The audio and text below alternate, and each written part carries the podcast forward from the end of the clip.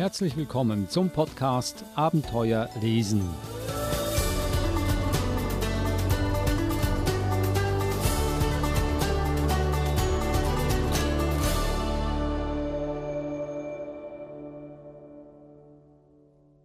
Fuchs las und las, bis es dunkel war. Er öffnete das Fenster, um ein wenig Nachtluft hereinzulassen. Im Garten hatte der Kirschbaum geblüht. Die Bienen und Hummeln waren da gewesen und hatten den Blüten von roten, süßen Kirschen erzählt. Nun fuhr der Wind in den Baum und blies die müden Blütenblätter zum Fenster herein ins Haus. Immer und immer wieder. Hol den Schlittenfuchs, es schneit, krächzte Hase im Fieber. Da holte Fuchs den Schlitten ins Haus, setzte Hase mit der Bettdecke hinein und stülpte ihm auch die warme Wollmütze über die Ohren. Er schob ihn durch die Kirschblüten, hin und her über Minuten und Stunden. Hase sang im Fieber von Schnee und Schlafen und allen Dingen, die weiß sind, bis er endlich in einen tiefen Schlaf fiel.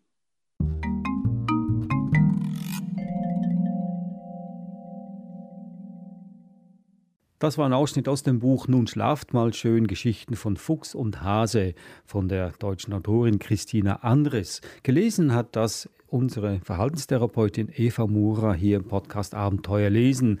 Dazu sage ich mal alle herzlich willkommen und auch dich, Eva. Hallo.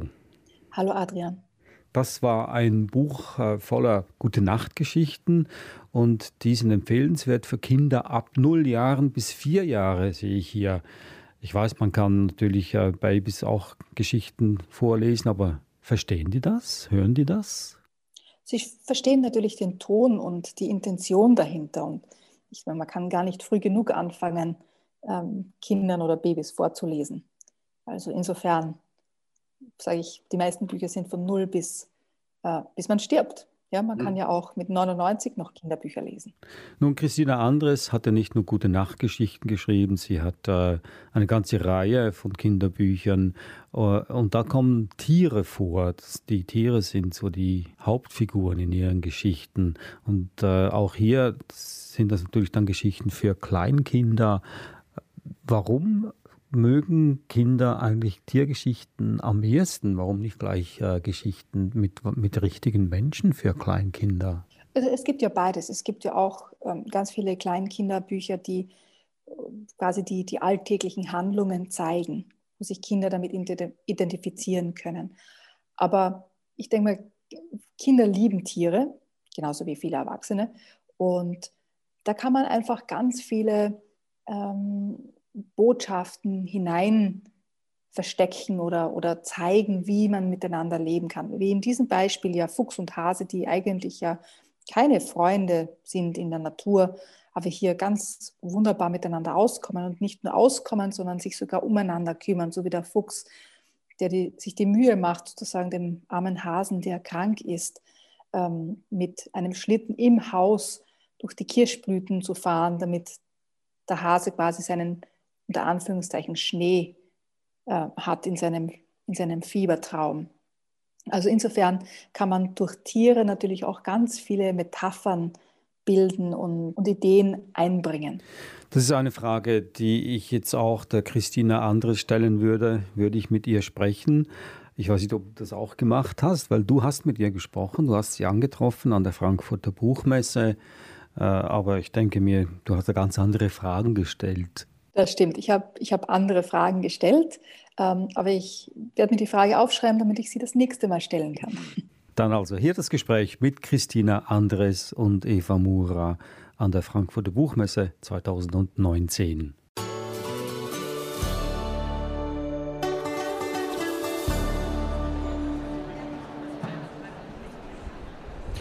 Herzlich willkommen, Christina Andres. Ich freue mich, dass wir Sie heute hier bei uns in der Sendung haben. Hallo, vielen Dank. Ich freue mich besonders deswegen, weil wir bereits ein Buch von Ihnen in der Sendung hatten, nämlich Am Schneesee. Dieses Buch hat mich beim Vorlesen ganz, ganz viele Nerven gekostet. Und es ist ein so ein bezauberndes Buch. Können Sie uns ein bisschen mehr von diesem Buch noch erzählen? Ja, der Text dieses Buches ist ja geschrieben ähm, von Franz Fühmann und entstammt einer Anthologie.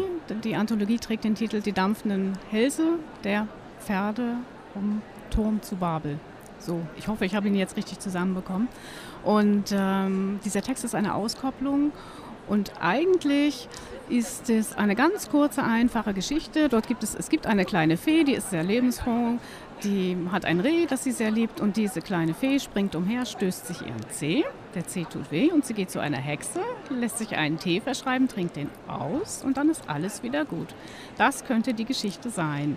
Ist sie aber nicht, denn der Autor hat ein wunderbares Sprachspiel daraus gemacht und so wird aus dem See der Schneesee, aus dem Reh wird das Schneesee-Reh und die kleine Fee ist die Schneesee-Rehfee.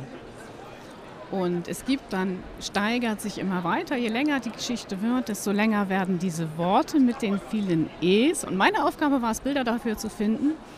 Und ähm, gefunden habe ich sie, indem ich einfach die Augen geschlossen habe, mir die Geschichte habe vorlesen lassen und dann waren die Bilder da. Und ich wusste, sie mussten ganz einfach sein, damit der Text ganz nach vorne kommt. Und so habe ich das dann gemacht.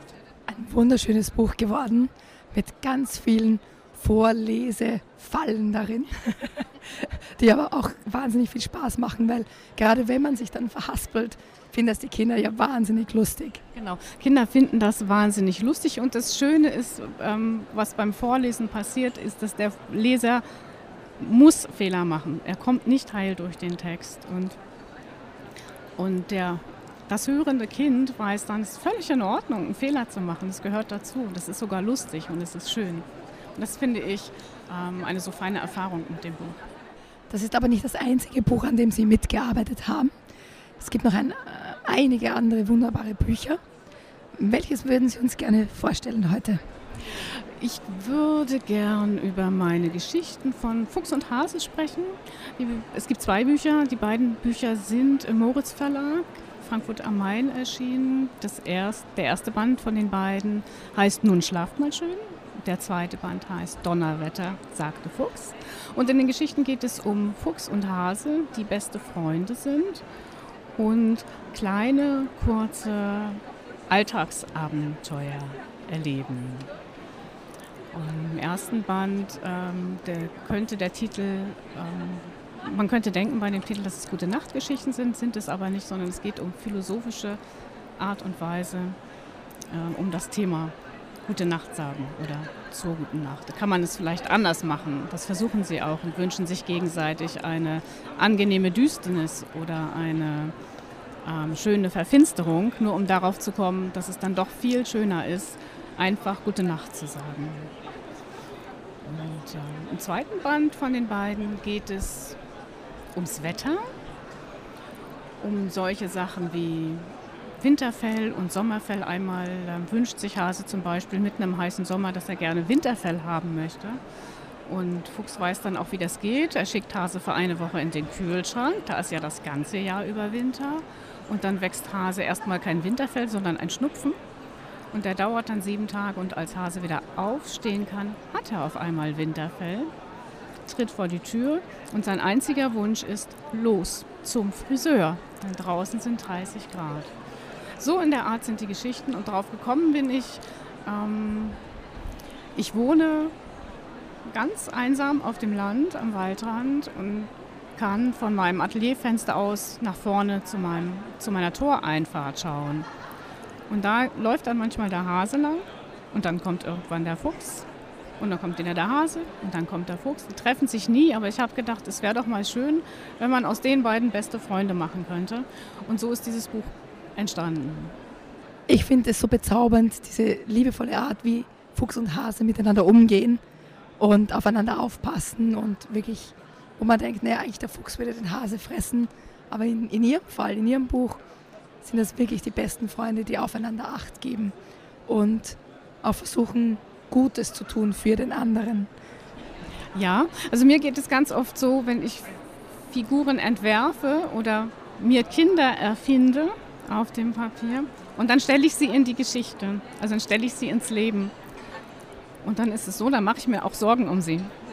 Und das heißt, ich versuche sie so anzulegen, dass ich mir eigentlich keine Sorgen um sie machen muss. Auch bei den gröbsten Abenteuern oder bei den gefährlichsten Sachen, die sie erleben, möchte ich mir sicher sein, die kriegen das schon hin, die machen das schon, weil sie so sind, wie sie sind. Genau. Und ein, ein so liebevoller und achtsamer Umgang miteinander gehört für, für die beiden zumindest für mich dazu. Ja. Was ist denn Ihr eigenes persönliches Lieblingsbuch? Oh, mein eigenes persönliches Lieblingsbuch.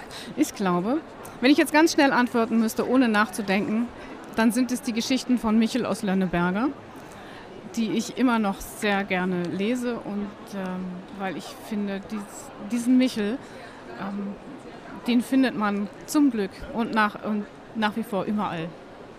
Ja, es ist eine der schönsten Kinderbuchfiguren, die ich kenne.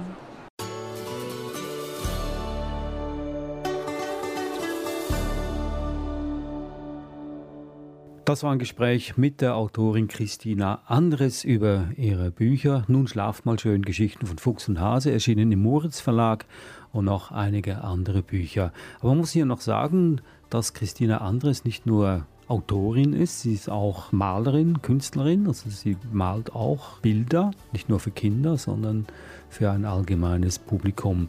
Und wer Näheres über sie erfahren möchte, geht am besten auf ihre Webseite christinaandres.com. Eva, danke für dieses Gespräch und das war auch schon unser Podcast Abenteuer lesen. Wir hören uns nächste Woche wieder und bis dahin sage ich Tschüss und danke. Servus Adrian.